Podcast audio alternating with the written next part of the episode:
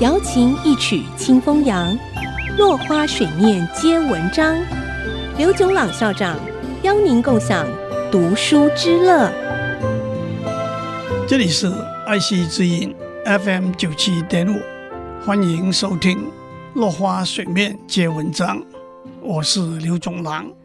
今天我们讲正义。麦克桑德尔 （Michael Sandel） 是在美国哈佛大学任教的政治哲学家。他讲授的一门课程《正义》受到学生极大的欢迎，被学生推崇为曾经遇到过最好的教授。他把课程内容整理出版，书名是《正义：一场思辨之旅》。Justice was the right thing to do。从字义来说，正义就是对的、正确的，因此也是应该的做事原则。在共同生活的社会里头，大家必须面对如何分配收入和财产、责任和利益、机会和权利，甚至选择生存和死亡等问题。因此，正义也自然的引申为公平、公正、合乎道德和法律规范的做事原则。但是，从哲学、道德和法律的观点来看，什么是对、正确和应该，往往没有普遍一致的定论。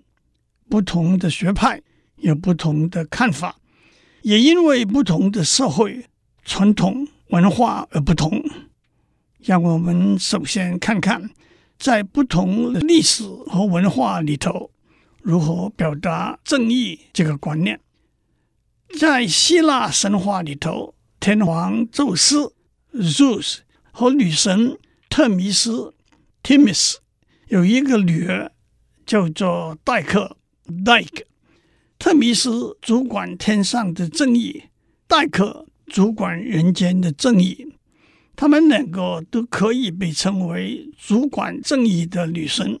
后来，戴克看到世界上的人逐渐变得贪婪和卑鄙，失望之余，就跑到天上，成为一个星座，就是处女座。罗马神话里头，女神宙斯提西亚 （Justitia） 主管正义。Justitia 是个多义词，有公平、权利、法律多种含义，也是英文 justice 这个字的字源。宙斯提西亚相当于希腊神话里头的戴克，不过现在我们说的正义女神，往往是泛指宙斯提西亚、戴克和特米斯。远自古希腊罗马时代。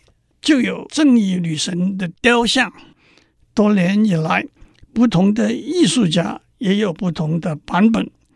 不过，重点是正义女神的眼睛是蒙起来的，代表没有偏见和歧视，在正义面前没有种族、性别、地位、财富的分别。正义女神的一只手拿着天平，代表公平，没有偏颇。没有私心，我们也可以把天平延伸为权衡轻重的能力。正义女神的另一只手拿着一把剑，代表权力。正义是一股浩然的力量，也是法律和道德的公权力。今天我们讲到这里，下次我们继续讲正义的伸张。落花水面皆文章，联发科技真诚献上好礼，给每一颗跃动的智慧心灵。